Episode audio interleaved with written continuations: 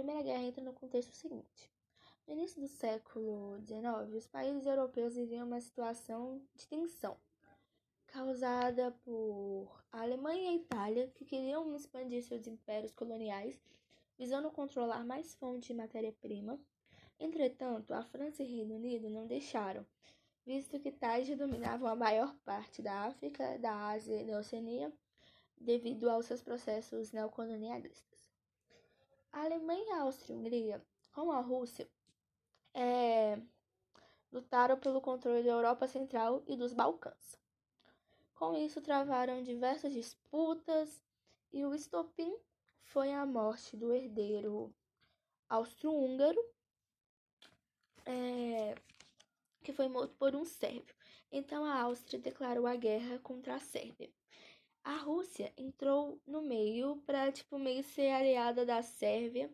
Então criou-se duas alianças, a Tríplice Aliança, que era composta pela Alemanha, Império Austro-Húngaro e Itália, e a Tríplice Entente, Reino Unido, França e Rússia. Bom, é, eu irei falar um pouco sobre o documentário da Netflix lançado no ano de 2014, de nome Mulheres na Guerra. O documentário em si retrata os anos de 1914 a 1918, anos referentes à Primeira Guerra Mundial. O documentário conta as histórias de mulheres que lutaram mais do que nunca para se posicionar igualmente aos homens em uma sociedade patriarcal e mostra o papel delas durante a Primeira Guerra Mundial, após a ida dos homens para os campos de batalha. Na memória coletiva, a guerra se torna um assunto de homem. Porém, é, essas mulheres também lutaram na guerra, lutaram pelos seus direitos e lutaram para sustentar suas famílias. O documentário relata a visão francesa de como as mulheres entraram no campo, indústrias e mais setores que antes só considerados setores masculinos. É... As municionetes, como eram conhecidas, trabalharam por vários anos mais especificamente quatro anos, que foi a duração da guerra, é, vivendo em condições precárias, tendo horas absurdas de trabalho, é, o que acarretou diversas doenças, se matando nos campos de trabalho e nas indústrias para poder sustentar suas famílias. E receberam o nome de municionetes visto que a França se viu na necessidade da fabricação de munições. Como seus homens estavam no campo de batalhas, foi é, direcionado para as mulheres trabalharem nessas indústrias, montando a, o armamento, criando munições e tudo isso acaba que no final foi em vão. E mais futuramente eu irei explicar o porquê. Enfim, contando um pouco de como essas mulheres conseguiram é, ser empregadas, entre aspas, nas fábricas, eu irei explicar tipo como isso começou. Em primeiro plano, o governo francês ele auxiliou as famílias, porém não era o suficiente para sustentar todo mundo, visto que a França não podia tipo dar muita, muita, muito investimento nisso porque eles estavam investindo na guerra.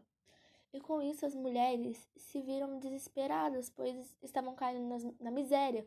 Aqueles que foram deixados, é, que não estavam participando da guerra, no caso as mulheres, crianças, é, se viram sem é, a base para uma vida, sabe? Tipo, sem o seu sustento.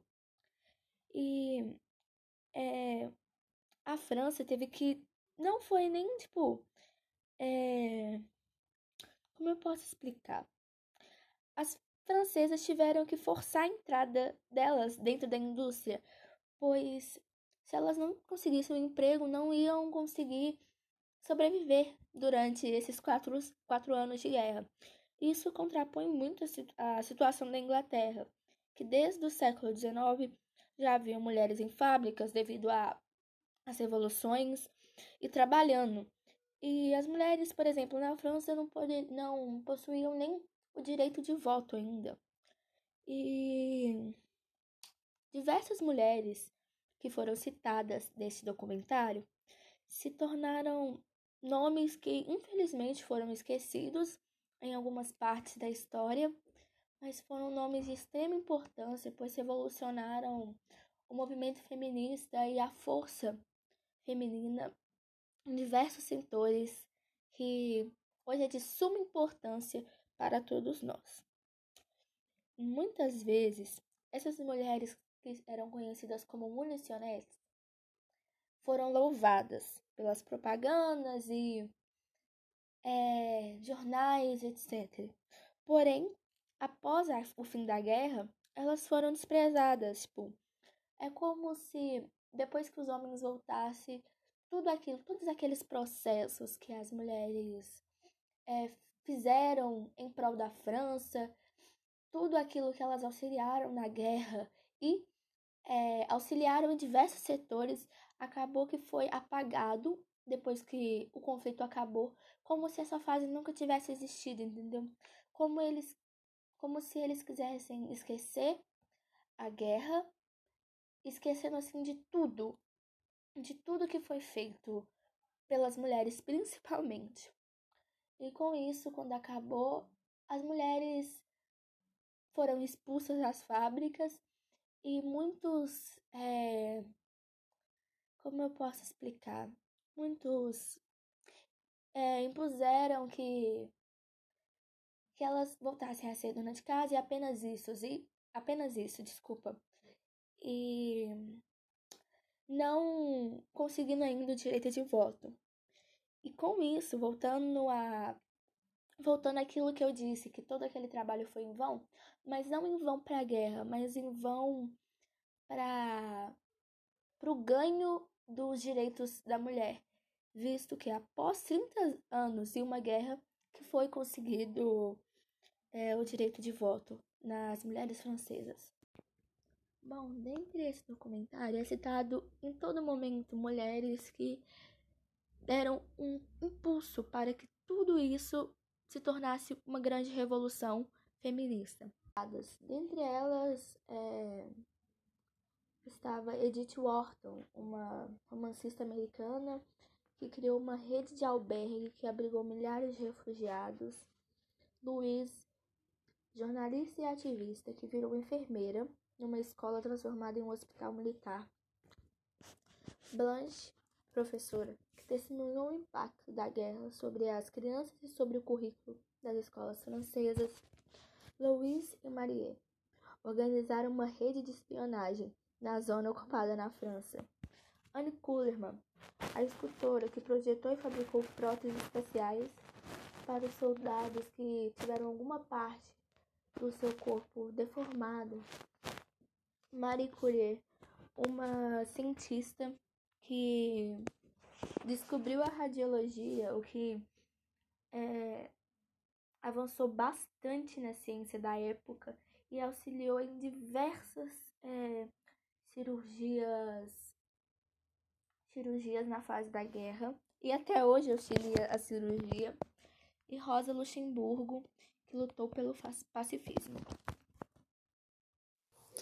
O documentário, de certa forma, é, mexe muito com o pensamento de cada um que se propõe a ver ele, pois por meio de imagens, vídeos, mostra como foi difícil a vida daqueles que lutaram na guerra e daqueles que tiveram que se redescobrir durante a guerra pois, querendo ou não, para muitos foi inevitável e uma surpresa, porque muitos ali não esperavam que uma guerra eclodisse. Muitos ali apenas estavam morando em suas casas, vivendo suas vidas e de repente se viram tendo que mudar completamente sua forma de viver diante da situação que se encontrava. termino aqui esse áudio com uma frase de Rosa Luxemburgo. Abre aspas. Por um mundo onde sejamos socialmente iguais, humanamente diferentes e totalmente livres. Fecha aspas.